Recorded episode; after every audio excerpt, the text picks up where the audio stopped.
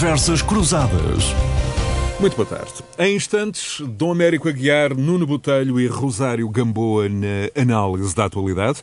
A partir de amanhã, segunda-feira e até 23 de novembro, o país entra de novo num cenário de exceção constitucional, no quarto estado de emergência da era Covid-19, mas desta vez tem um âmbito mais limitado e com efeitos preventivos. À hora que fazemos este registro, não é ainda conhecido em detalhe o documento aprovado, nem as precisões introduzidas na reunião do Conselho de Ministros, mas do Américo Aguiar, bem-vindo. Uh, passaram seis meses desde o fim do confinamento, quatro semanas desde a sua última presença neste espaço com Rosário Gamboa e Nuno Botelho. E desde estes dois marcos temporais, uh, o cenário alterou-se uh, nas últimas três semanas. A segunda vaga da pandemia, hum, neste início de novembro e no final de outubro, revelou-se pior do que a primeira. As notícias dos recordes de infectados, enfim, já não marcam propriamente o espaço público como marcavam em março. O próprio Presidente da República disse em entrevista no início da semana na RTP que os modelos de projeções com que as autoridades públicas estão a trabalhar apontam para mais de 10 mil casos dia até final de novembro, caso nada seja feito até lá. As autoridades hum, também mudaram a mensagem. Em março a, a, economia podia ser sacrificada pelas medidas, mas agora em novembro já não aguentaria um confinamento prolongado, até porque sabemos, este é um país em que as finanças do Estado, da banca, dos cidadãos não têm propriamente a capacidade de resistência da Alemanha, da França ou de outros países. O ponto uh, do Américo é que estão de novo a ser feitas escolhas uh, difíceis, complexas, num ambiente uh, particularmente difícil, ainda que diferente de março. Do Américo, quais são as suas primeiras reflexões? Bem-vindo. Ora, saudações a todos e ao nosso auditório neste domingo. Eh, é como diz, a situação tem evoluído eh, negativamente.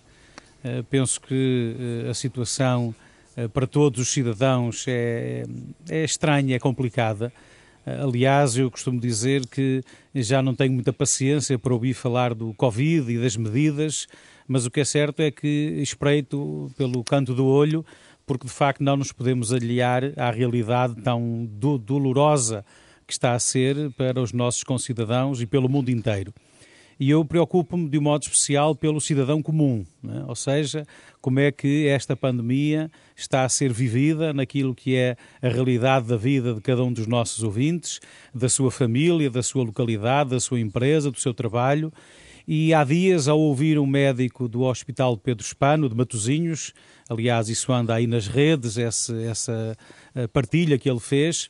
Gustavo Carona. Exatamente. E, e quando ele dizia que uh, há negacionistas, há realistas, há todo um conjunto de posicionamentos possíveis em relação à pandemia, mas quando no hospital chegar o nível da catástrofe, ou seja, começar a ter de se decidir quem é que se atende e quem é que se manda para casa sem qualquer tipo de atendimento, aí uh, os alarmes tocarão e mesmo os negacionistas, porventura, vão entender que estamos a viver uma situação excepcional que a todos diz respeito. Ninguém está dispensado de assumir na sua vida, no seu dia a dia, aquilo que são os danos colaterais das medidas que vão sendo anunciadas. E eu não quero, nem desejo, nem, nem, nem estou à espera que todos os cidadãos acolham todas as recomendações, todas as leis, com um sorriso nos lábios de prontidão, mas peço e desejo e rezo para que tenhamos todos consciência que eh, só em conjunto, como sociedade, como um todo, nós seremos capazes de ultrapassar o que ainda aí vem porque estes números últimos dos casos diários, das mortes diárias, eh, estão-nos a dizer que a situação nos hospitais, a situação uh, naquilo que é a prestação de serviços de saúde de primeira linha, as coisas vão se complicar muitíssimo e é preciso eh, destruir aquilo que são as barreiras ideológicas, porventura, que existem, ou de outro tipo de preconceitos e respeitos humanos, para que todos estejamos de mão dadas para corresponder àquilo que é necessário e não deixar ninguém ficar para trás, porque isso é que me preocupa, é que a certa altura tenhamos a tentação de deixar alguém para trás. Desde logo, qual é o, o, o, o conselho que daria a esse cidadão comum que está no centro da sua preocupação relativamente a esse esse, esse fator a que também aludia, o fator de uma certa uh, saturação com o conjunto de custos económicos, uh, sociais, uh, muito psicológicos também, muito de, de comunidade da doença. Neste, neste contexto em que vem aí de novo medidas importantes, qual é a mensagem essencial para esse cidadão comum que eu julgo estava no centro da sua, da sua, da sua primeira reflexão? Eu, eu era capaz de arriscar aquilo que o cardeal Tolentino há dias uh, dizia, uh, sermos capazes de redescobrir a esperança, sermos capazes de olhar para toda esta pandemia, para toda esta confusão, para todo este caos, para tudo isto que não temos resposta a dar, o cidadão comum, uh, para sermos capazes de redescobrir a esperança e sabermos que uh, amanhã, daqui a uns dias, do outro lado da barreira, nós vamos ser capazes de uh, ter a sensação de que fomos capazes de vencer todas estas adversidades. Mas não podemos descolar daquilo que é o pé no chão do cidadão comum. E a mim preocupa muitíssimo, muitíssimo, aquilo que significa a vida dos cidadãos que, entretanto, eh, se veem na situação de desemprego, se veem na situação de pequenas, médias e microempresas de não ser capaz de dar continuidade a esses projetos e o que isso significa depois como um desmoronar do castelo de cartas na vida de tantos e tantos concidadãos que, entretanto, eh, se veem numa situação muito complicada. E também sabemos que os meios, eh, sejam financeiros, sejam outros, não são infinitos, não são ou seja, o elástico permite esticar até um certo limite e nós, como sociedade, temos de ser capazes de corresponder àquilo que são as expectativas, nomeadamente do cidadão comum. Leva, leva a questão para, para o ângulo económico, daqui a pouco uh, o Nuno Botelho vai detalhar, mas, uh, Dom Américo, com uh, os números da pandemia, como uh, sabemos, a bater recordes, com o verão já ultrapassado, e eu recordo que o verão uh, permitiu, num certo sentido, ainda um recuperar da atividade económica face àquela hibernação de três meses, março, maio. Um, mas agora há pela frente o, o, o, risco de um novo arrefecimento e não apenas do, do ponto de vista das, das temperaturas, portanto, aqui mais uh, num sentido metafórico da economia. Sem o Natal tradicional, em mais do que um sentido, há este risco de uma quebra no, no consumo privado com o que, o, o, que isso representa, o que isso poderá arrastar do ponto de vista eh, social e da saúde das empresas, não, América? Essa é uma preocupação também. Exatamente, nós já estamos a sentir aquilo que é a minha experiência direta, depois o Nuno poderá falar da sua, eh, no que significa a publicidade em relação aos meios de comunicação social, nós já estamos a sentir uma segunda travagem, digamos assim, na economia. Mas o que estás a dizer é, é certíssimo. Uh, muitos de nós, eu, eu ouvi em muitas áreas de pequeno médio comércio, dizer que, epá, temos esperança que o Natal venha aí, as coisas melhorem, a economia fortaleça e, e, e há a possibilidade disto não se concretizar e nós temos de fazer um esforço, mas o esforço depende de cada um de nós individualmente. Eh, eu acho que ninguém se deve enganar que a resolução da pandemia vem de um decreto, seja do Sr. Presidente da República, seja do Parlamento, seja do Governo. A resolução vem da responsabilidade individual de cada um, dos gestos, das máscaras, do distanciamento, da higienização das mãos, de não julgarmos que está resolvido. E permitam que eu diga o seguinte, que é o que eu vejo todos os dias e que me irrita particularmente. Nós, nos nossos postos de trabalho, no dia a dia das responsabilidades que desempenhamos, tomamos todos os cuidados. E depois, no intervalo do almoço, no momento do jantar, na hora do café ou do cigarro, estamos todos à vontade como se o vírus fizesse um intervalo entre aquilo que é o horário de trabalho e aquilo que são as horas de algum, algum enfim, lazer ou de uh, outra atividade. E nós vemos isto repetidamente. Ora, se nós não formos capazes de assumir individualmente os danos e os incómodos destas precauções, eu estou convencido que estes números vão continuar a galopar porque uh, o contágio acontece, o contágio está a tomar cada vez maior dimensão e o que me preocupa bastante, aquilo que dizia há bocadinho, é, é que isto significa que nos hospitais, nas urgências, o Serviço Nacional de Saúde vai acabar por não ser capaz de corresponder àquilo que são as expectativas dos cidadãos. Rosário Gamboa, bem-vinda. Regressamos de novo, ou regressa de novo a hora das uh, escolhas difíceis. Uh, enfim, mesmo que a atmosfera seja uh, diferente de março, no sentido em que sabemos todos mais sobre, sobre a pandemia. Rosário. Primeiro, queria cumprimentar-vos a todos, aos nossos aos meus colegas de painel e às pessoas que nos estão a ouvir. Eu ia dizer, e é isso que eu, que eu, que eu retomo, eu espero bem que o tempo das escolhas difíceis mesmo não se chega a colocar.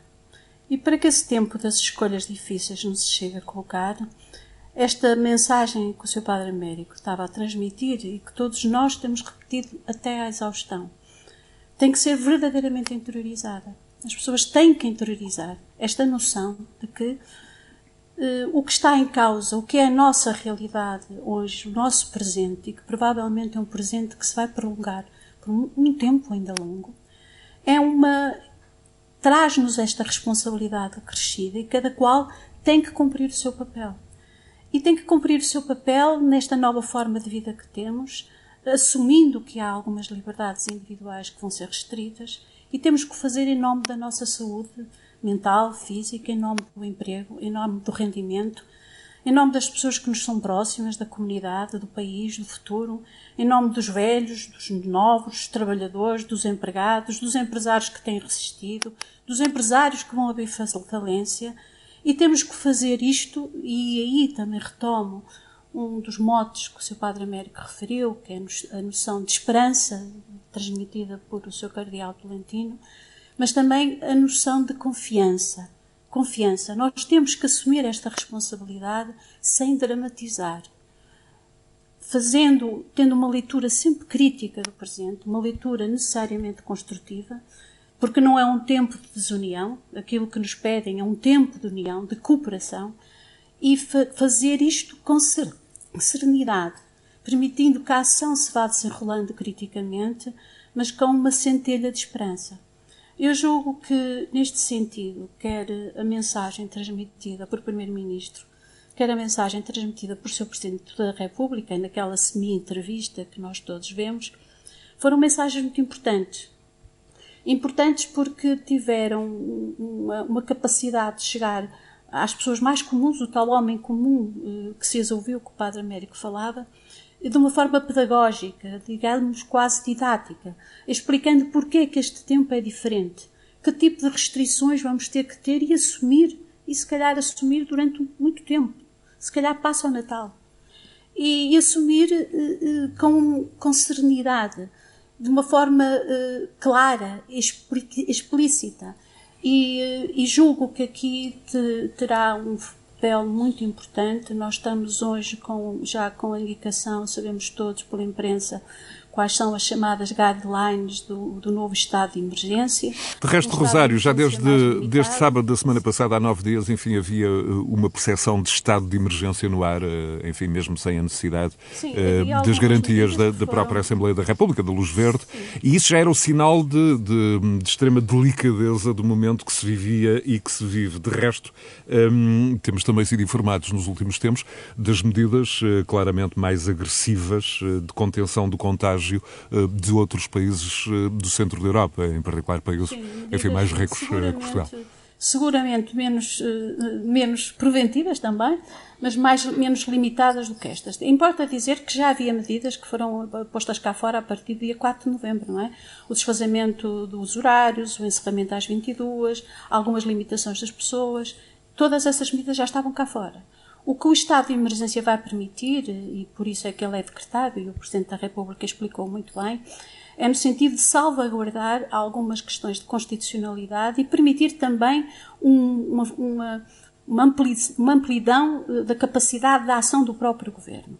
E vamos ter que esperar por aquilo que, que, vai ser a regulamentação definida amanhã no Conselho de Ministros para vermos uma coisa que eu considero extraordinariamente importante: é que esta comunicação clara que até agora existiu, das grandes linhas orientadoras do que vai ser uh, as medidas do estado de emergência, desde o recolher obrigatório, à circulação, à requisição de serviços hospitalares e de pessoal médico, que é uma questão importante quer no, no serviço particular, quer cooperativo, a, a, própria mobilização das Forças Armadas e da gente da função pública para um serviço extra que será necessário, e depois outras como a medição da temperatura, testes obrigatórios, por aí fora, vamos ter que precisar, e aqui isto para mim é muito importante, de ver a regulamentação definida ao nível do Conselho de Ministros para percebermos uma coisa que é muito, muito, muito importante.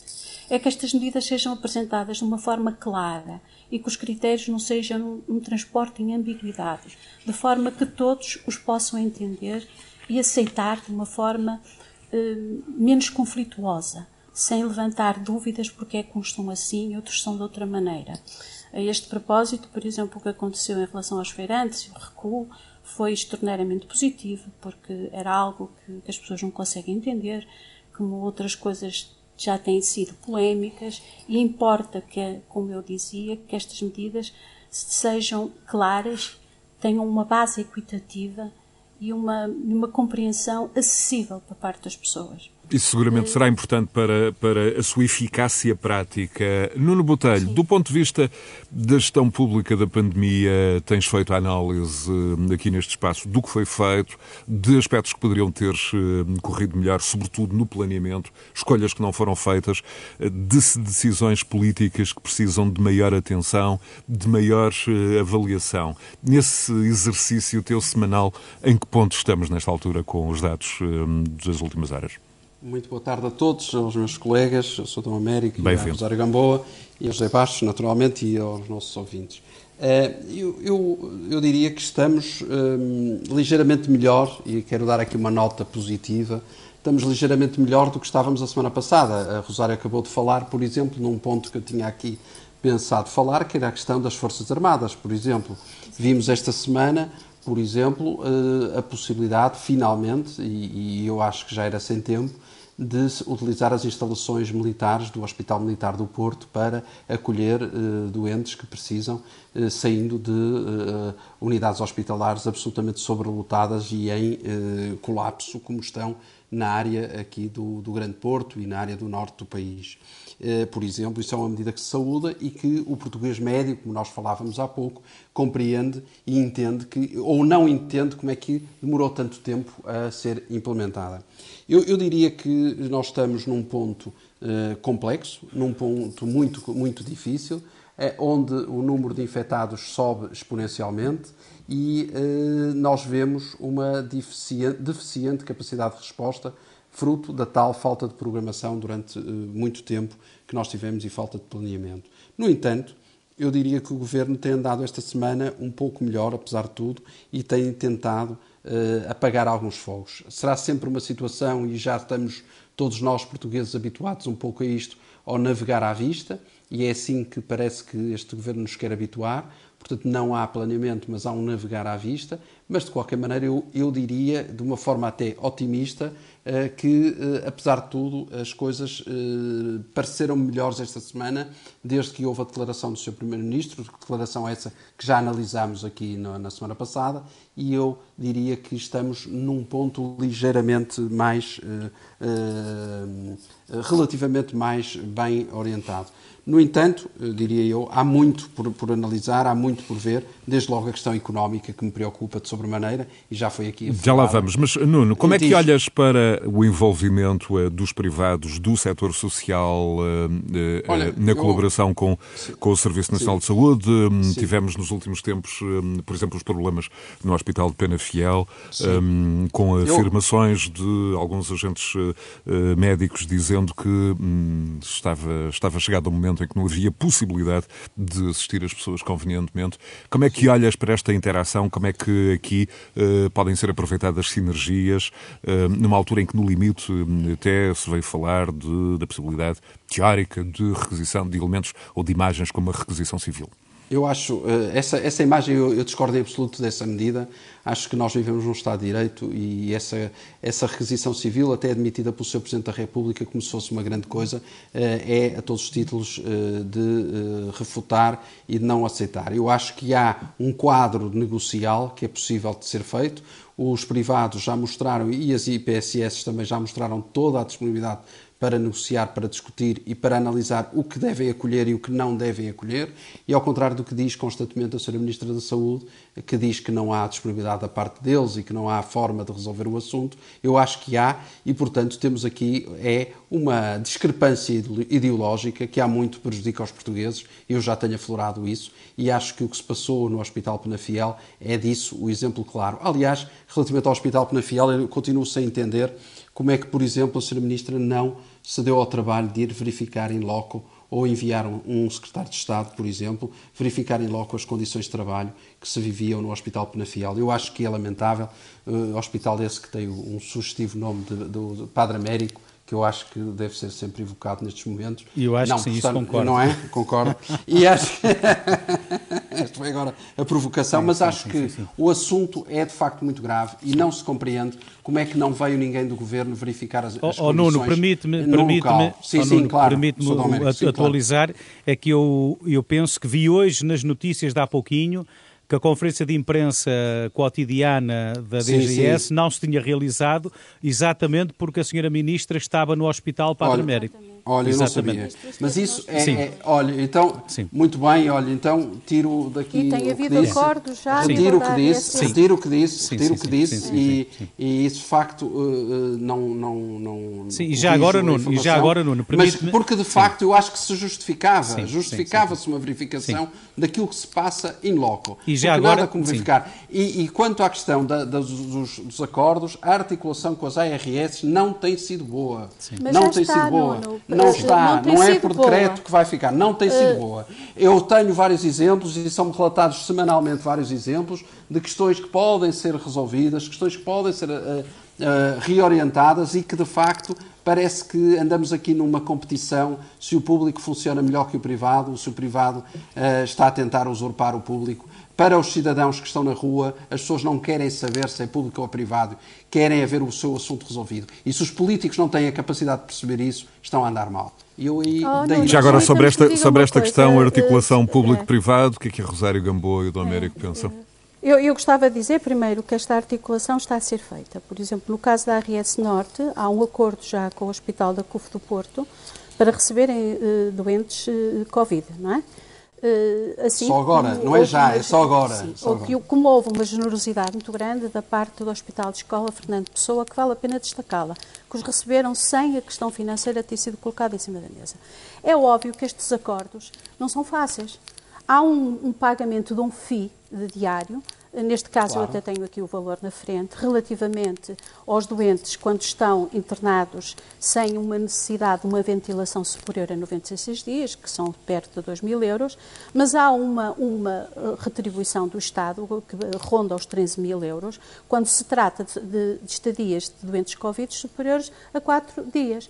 Ora, estas negociações nem sempre são fáceis de, de se estabelecer. Mas, eu, quando sim, digo nós... fáceis de estabelecer, é de ambas as partes. Sim, Tem mas... que haver aqui uma receptividade. Mas, mas eh, há, eu julgo agora, que. Eu, não estou a dizer eu acho que o português eu, não tem preço. Oh, a vida do português oh, não tem preço, oh, não é? Oh, Nuno, isso e está quando... fora de questão. Não é? Assim como está fora de questão, no meu ponto de vista, qualquer preconceito ideológico que não permita uma permeabilidade entre o Serviço Nacional de Saúde e os, os privados e muito eu mais. Eu sei que a Rosário pensa social. isso, mas não é o discurso que, da, da que ministra. E que neste momento, por exemplo, através de, eh, da própria segurança social, uma das questões que sempre foi difícil, Sim. sempre houve muito conflito entre a administração hospitalar e a rede social, no que diz respeito, por exemplo, às pessoas que estão a ocupar camas em hospitais, não porque sim, precisem de, de, de, nenhuma intervenção, mas por simplesmente porque estão abandonadas. Sim, sim. Eh, este, neste momento já houve uma alocação superior a 100 pessoas na região norte, exatamente dessas pessoas, e que foram para onde? Foram recolhidas exatamente pela rede social. Claro. onde as misericórdias têm um papel muito importante. Fundamental. E este Mas foram meses ativado, de discussão sobre ativado, este assunto num momento crítico, num momento difícil, deve ser exaltado. Sim. Muitas Olha, vezes vou-lhe dar não outro é exemplo, possível antes. Mas deixe-me só permite. concluir. Muitas diga, vezes diga. Não, é não, foi possível antes. É mau. É mau. Devia ter sido pois, possível antes. Estamos todos de acordo. Agora, também é preciso dizer aquilo que está a ser conseguido e é preciso, acima de tudo, restaurar no à momento vista. É em que esta permeabilidade está a ser realizada, saudá-la incentivá-la e que ela continue, não é? Deixa-me agora, deixa agora só... Mas deixa-me só, deixa só dizer uma coisa. Eu dei uma nota de esperança inicial, eu até disse que as coisas estão melhores. Agora, o que não quer dizer que as coisas não sejam a navegação Deixem-me só introduzir aqui um elemento não, antes. Oh, sei, desculpa, deixa-me só dar eu também aqui um exemplo que me parece importante. Vou dar aqui um exemplo de algo que me foi relatado esta semana. As IPSS, como devem imaginar, estão a precisar de reforço de pessoal a, a título excepcional em função disto, exatamente, e até porque estão a acolher, como disse a Rosário muito bem, excepcionalmente aqueles, aqueles doentes sociais, chamemos-lhe assim, que estão esquecidos nos hospitais e tudo mais. A Sra. Ministra da Solidariedade Social veio dizer que, sim senhora, podem fazer o reforço desde que as IPSS se comprometam a, a, não despedir depois essas pessoas e a assumir contratos sem termo com essas pessoas. Eu pergunto se isso cabe na cabeça de alguém e se isso tem alguma lógica. Se estamos a falar de uma situação excepcional e essas IPSS estão a fazer o esforço adicional de contratar essas pessoas para fazer face a essa situação, se elas de boa fé podem assumir que contratam essas pessoas a mais e podem fazer esse trabalho a mais. Não podem. E, portanto, voltamos ao mesmo. A ideologia não se pode sobrepor a questões que são da vida humana, que são questões essenciais que estão questões de resposta a esta pandemia. Eu ia só introduzir aqui um elemento um, de atualidade desta semana, o relatório da Escola Nacional de Saúde Pública, um, que de alguma forma confirma que uh, o, o, SNS levou aqui um enorme abalo com, com, a, com a pandemia. Um, o relatório vem expor as origens uh, uh, enfim, mais prováveis do, da mortalidade por excesso de doenças que não a Covid-19, já explicada, enfim, pela menor procura de cuidados de saúde, com os receios das pessoas pessoas em contrair a Covid e a redução também desses cuidados por parte do SNS por causa da pandemia. E aqui poderá estar, uh, do Américo, a, a, parte da explicação para mais de 4 mil mortes, sobretudo mais velhos, sem falar uh, do aumento futuro da morbilidade e da mortalidade. Neste caso, é também um, necessário ter muita atenção, muita avaliação para que este problema seja debelado nesta nova vaga. Ora, e eu entendo que cada vez mais o país tem a ganhar se formos capazes de entender o Serviço Nacional de Saúde não como exclusivamente o Serviço Público de Saúde. Eu acho que é importante que numa sociedade nós trabalhemos todos uns com os outros para corresponder àquilo que são os problemas que em cada momento são colocados aos cidadãos. E nesta pandemia não podia ser de outro modo, os hospitais públicos, os privados e o setor social devemos estar todos mão dadas eh, de maneira a corresponder àquilo que são os problemas. E é óbvio que desejamos e queremos que as várias autoridades no terreno eh, também sejam capazes de estabelecer pontos e diálogo. E é uma coisa que tem que ser feita depois da pandemia, espero que rapidamente ela passe, que é refletirmos um bocadinho sobre uh, aquilo que são as figuras dos presidentes das administrações regionais de saúde, aquilo que são as figuras dos delegados de saúde, quais são as suas competências, porque vimos que ao longo do território estes homens e mulheres, de um momento para o outro, viram-se com um peso em cima dos ombros para o qual, porventura, não estavam preparados ou as suas estruturas não estavam de modo nenhum preparadas. E daí que tínhamos assistido aqui há tempos a perspectivas totalmente diferentes naquilo que era a negociação com o privado e com o setor social, mas eu ainda hoje, por exemplo, eu li que a CUF Porto recebeu quatro doentes do Hospital Padre Américo, por exemplo. Mas eh, é assim, eu acho que é importante, como também disse a Rosarinho e diz o Nuno, é importante agora eh, não mandarmos lenha para a fogueira, mas sermos capazes de apontar para o caminho certo e este caminho de esperança e de concórdia para resolver os problemas dos cidadãos. Porque a certa altura os cidadãos não entendem porque é que estão todos ao barulho uns com os outros. O que o cidadão quer é chegar ao hospital e ser atendido. O que claro. o cidadão quer é uma resposta para o seu problema, não é? E por isso, eu desejo, mesmo as IPSS, que há pouquinho se aludiram, as IPSS estão nos limites. É? As nossas IPSS, sejam de, da Igreja, sejam da sociedade civil em geral, estão nos limites. Aliás, eu quero, mais uma vez, homenagear os trabalhadores das IPSS e eu quero homenagear os trabalhadores do Hospital Padre Américo, do Hospital São João, do Santo António, do Pedro Espano, do Santa Maria, do São José, de Bragança, do Algarve. Nós temos que homenagear esta gente todos os dias e eles não, felizmente, não vão na conversa das ideologias, nem das, das discórdias, nem do, dos soundbites que, porventura, diariamente os mídia nos colocam perante os olhos e o coração. Porque a vitória da pandemia como nós já dissemos, depende da responsabilidade individual de cada um e também da sensibilidade dos governantes nos níveis nacional, regional e local para encontrarem, com pontos, com diálogo, a resposta aos problemas que os cidadãos têm. Senão, os cidadãos acabam por voltar as costas àquilo que é este projeto democrático que estamos a construir há quase 50 anos. Muito bem, eu vou aproveitar aqui para uh, abrir um, um, pequeno parênteses económico, aproveitar a presença da figura, uh, enfim, uh, do Presidente da Câmara de Comércio e Indústria, Nuno Botelho. Nuno, do ponto de vista económico, o aumento da pandemia corresponde à perda de rendimento já de muitas famílias. De resto, os números de desemprego divulgados esta semana apontam para um número um, preocupante de pessoas sem trabalho. Um, pode ter um efeito uh, de restrição do consumo em Portugal e na maior parte dos destinos uh, de exportações de produtos portugueses. Uh, Veja-se que a Espanha é a economia que mais sofre na Europa, projeções desta semana da Comissão Europeia. E temos também o Estado com menos receitas fiscais, a ser pressionado por mais despesas, quer da crise sanitária, quer dos apoios necessários às empresas. O que, o que te pergunto é que, eh, com os apoios públicos determinantes para impedir uma ainda maior degradação do tecido económico, ehm, como é, como é que estão os créditos das empresas, como é que estão as empresas, ehm, que no fundo podem ser, a muito curto prazo, eh, ser mais um fator de pressão na dívida pública, nas contas do Estado há aqui um, uma geometria francamente complexa. Sim, sim, José Bastos. Eh, nós estamos a viver um clima de guerra, não é? No fundo, nós estamos numa situação muito, muito difícil. As famílias estão a sentir, a começar a sentir na pele uh, as agruras do desemprego.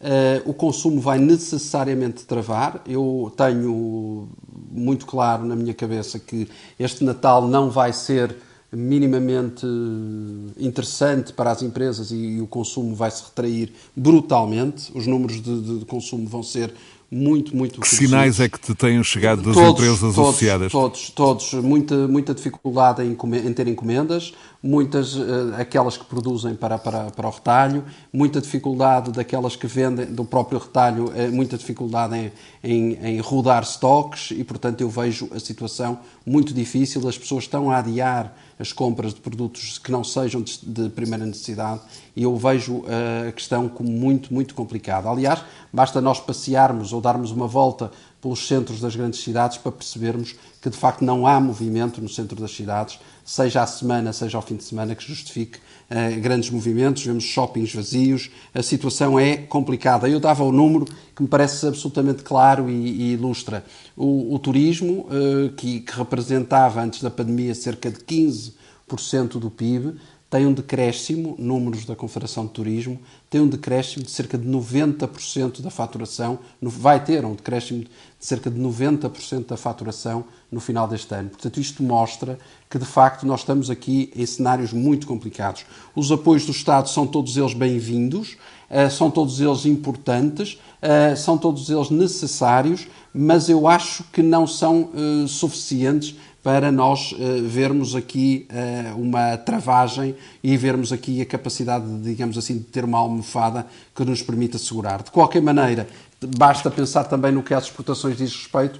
Se pensarmos esse, esse, esse, dado que deste relativamente à Espanha, Espanha está a travar a fundo e Espanha é o nosso melhor cliente. Portanto, nós temos que ter noção que, de facto, as coisas estão atualmente muito complexas, muito complicadas e temo. E de resto, as previsões da Comissão Europeia esta semana uh, de que Portugal não Sim. conseguirá recuperar da crise até, uh, até 2022. 2023, Justamente. É a partir de 2023, exatamente. Eu, eu, eu, eu acho que isso é, é, muito claro, tenho isso muito, muito claro na minha cabeça. Eu acho que não, vai, não se vai descobrir a vacina, carregar um botão e desatarmos uh, de repente a crescer e a, a, ver os problemas que temos na, na, nossa economia resolvidos. E, portanto, vai ter que haver muita paciência, muita resiliência, mas também por isso é que eu acho que o tal planeamento era fundamental e, e parece que não existe.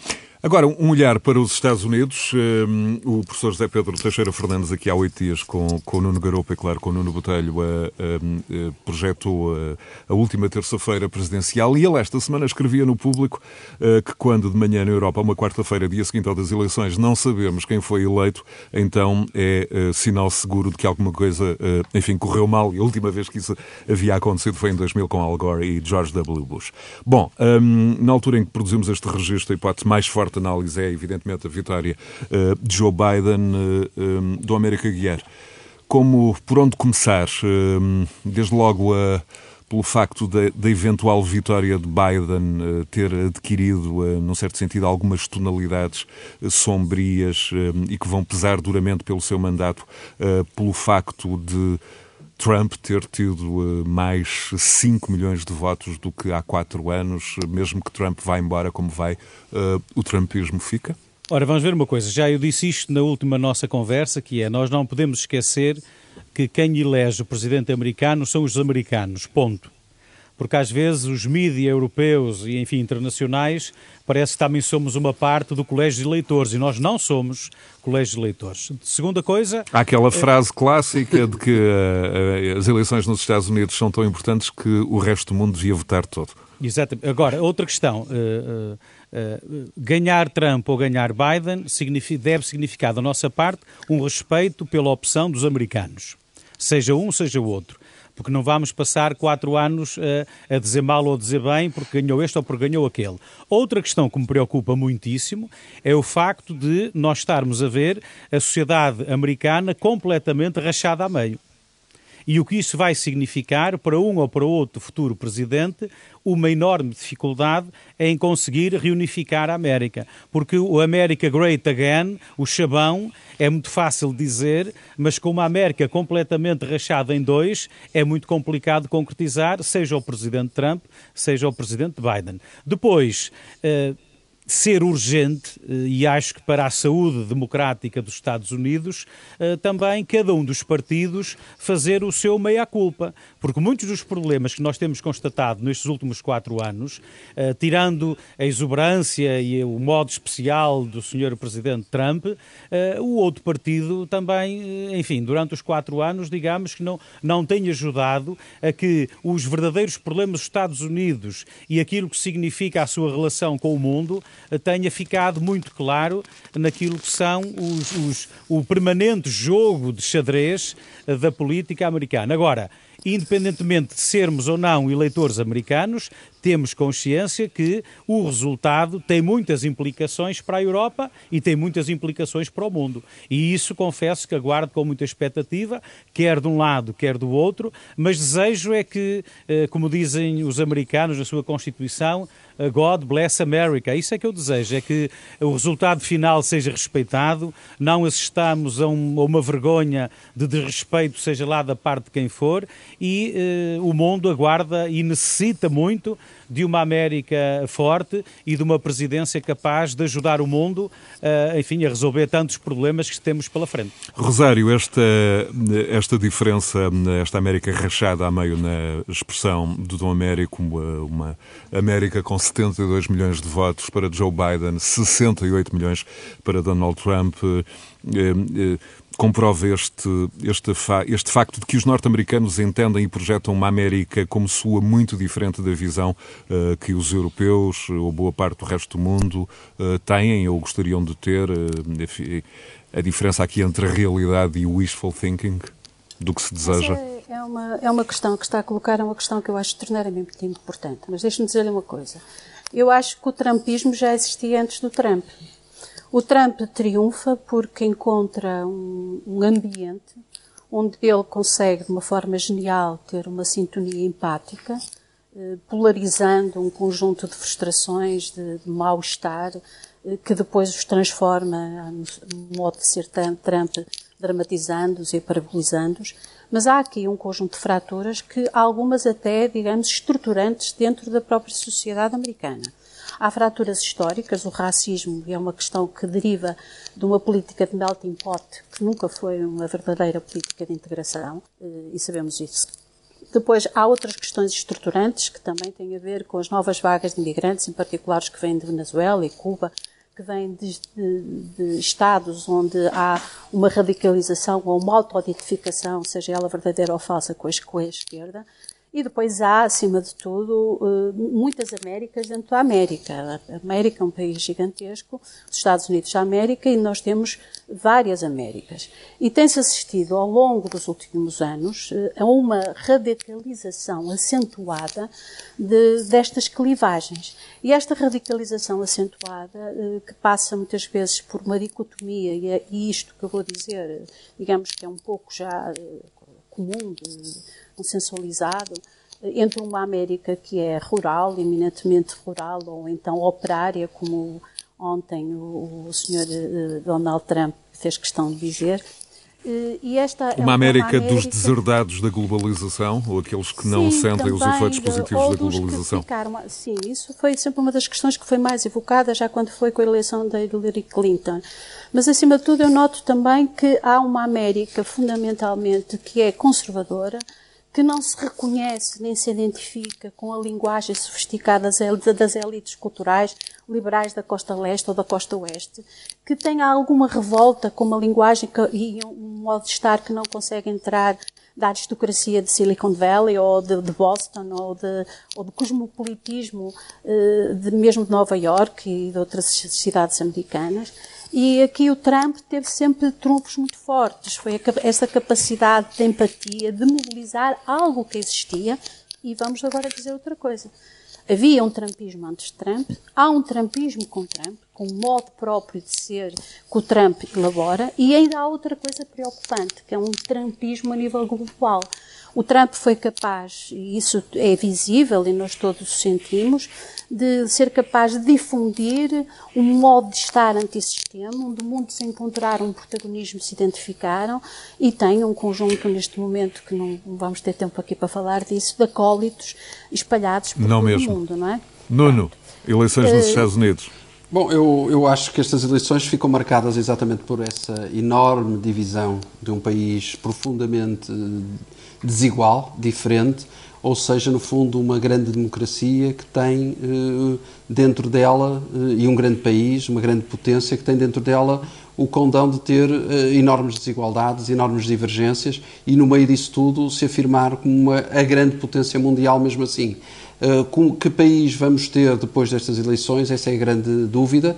Eu esperando que Joe Biden ganhe, espero que passe a, ter, passe a ter uma diplomacia com a Europa e com o resto do mundo, não de desistência, mas de afirmação dos valores americanos, dos valores ocidentais, dos valores da liberdade, dos valores da democracia. Isso é que eu espero que, de facto, os Estados Unidos voltem a ser, no fundo, um farol eh, da civilização eh, ocidental e é isso que todos nós, penso eu, esperamos. E tendo, e tendo como exemplo... Há objetivamente um risco. Eu, sim, sim, sim. sim coisa que mas, mais me, eu, eu concordo mas esse é o que eu espero, disse, não é? Eu, eu, sim, eu também espero mesmo. Tentei ser sucinto para... Aquilo que eu mais temo não é o facto de, de, haver impugnação de alguns resultados eleitorais, de haver recontagem sim, de votos. também não. Isso faz tudo parte da democracia. Faz parte do jogo, é. Uh, aquilo que, que, que temo e, e temo muito, uh, não estou a dizer que vá acontecer porque ainda confio no sistema americano, é exatamente o risco das milícias armadas.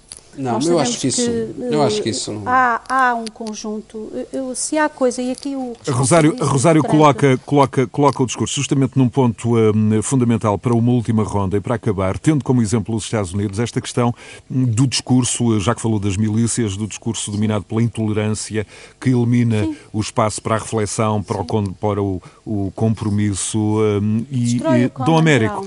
Que avaliação faz deste, deste quadro e em que sentido a encíclica Fratelli Tutti pode ser uma bússola, um referencial, um, enfim, na, na, na, busca de soluções, de pontos, ao defender a importância da, da fraternidade aberta como, como amizade social? É assim, este documento do Papa uh, é oportuníssimo neste contexto que estamos a viver, uh, mas é preciso ler o documento. Aliás, eu apelava aos nossos ouvintes que fizessem essa, que tivessem disponibilidade para ler. Disponível uh, nas, nos, nos, vários sites, Exatamente, da Eclésia. E os, e os que gostarem do papel está à venda, está à venda, como é que se costuma dizer, nas livrarias de referência ou coisa parecida que se Numa dizer. livraria perto de si. Exatamente, exatamente. E o comércio precisa, a venda de livros, infelizmente, também tem sido muito afetada por esta crise. Mas acima de tudo dizer que. Um, a mim causa-me já grande desconforto, e não vamos falar das redes sociais, senão uh, estava resolvido, mas esta dificuldade que vamos... Mas esta cada... distopia é muito alimentada pela exatamente, afirmação exatamente, das redes sociais, exatamente. justamente. Mas e este desconforto de não podermos manifestar, partilhar aquilo que é o nosso ponto de vista sobre um assunto. Este, é, é, impossível que nós estejamos a viver neste tempo das liberdades e da democracia este travão perante uh, este, uh, este, este mundo digital. Não é? Eu não posso dizer que não concordo ou não posso dizer que a minha opinião é esta, porque imediatamente sou fuzilado, sou, sou enfim, completamente destruído da maneira ma mais má educada que se possa imaginar e depois corremos o risco de cada um gostar de estar com aqueles que pensam igual. Ora, isto vai com o tempo criando situações que estamos a ver, até na política internacional, e permitam, eh, e dando um salto àquilo que aconteceu em Nice, na, na Catedral de Nice, onde três eh, cristãos católicos foram assassinados, eh, e dizendo que no ano 2019 mais de 3 mil igrejas foram atacadas uh, no mundo inteiro mas nós ficamos sempre com a dificuldade em poder manifestar de uma forma educada e respeituosa um diálogo que seja de construir pontes, um diálogo que permita esta amizade social que o Papa tão bem nos descreve, esta fraternidade de todos. Não é por eu pensar diferente, não é por eu gostar de uma cor diferente, não é por eu ter uma opção diversa em relação àquilo que são as, as decisões necessárias a tomar, que eu vou impedir que o outro se manifeste ou que eu vou, porventura, a terminar com a vida do outro.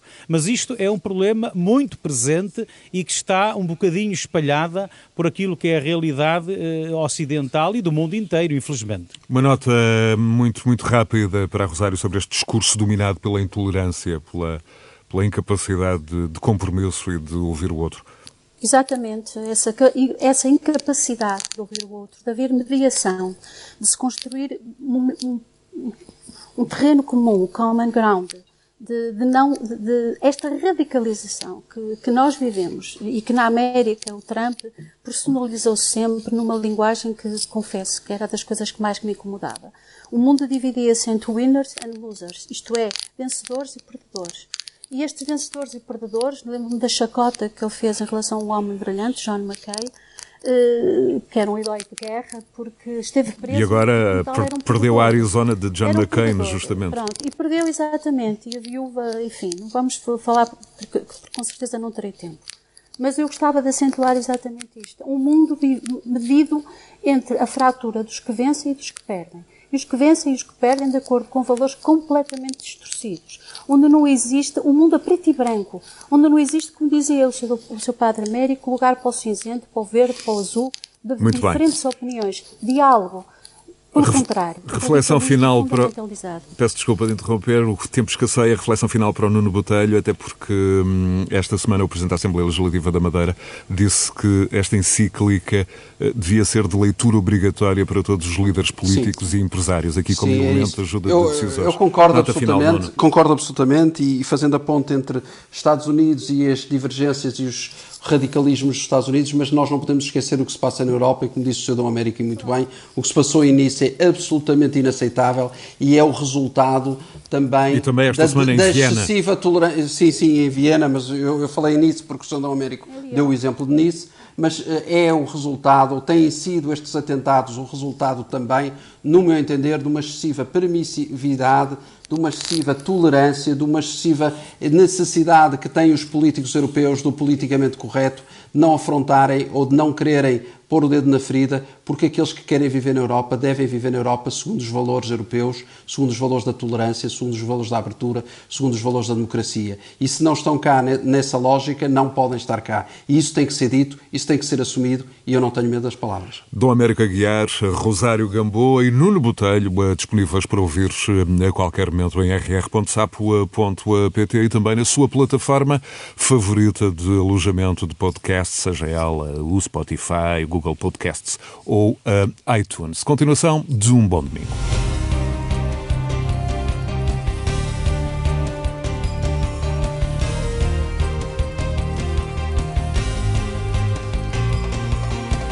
Conversas Cruzadas.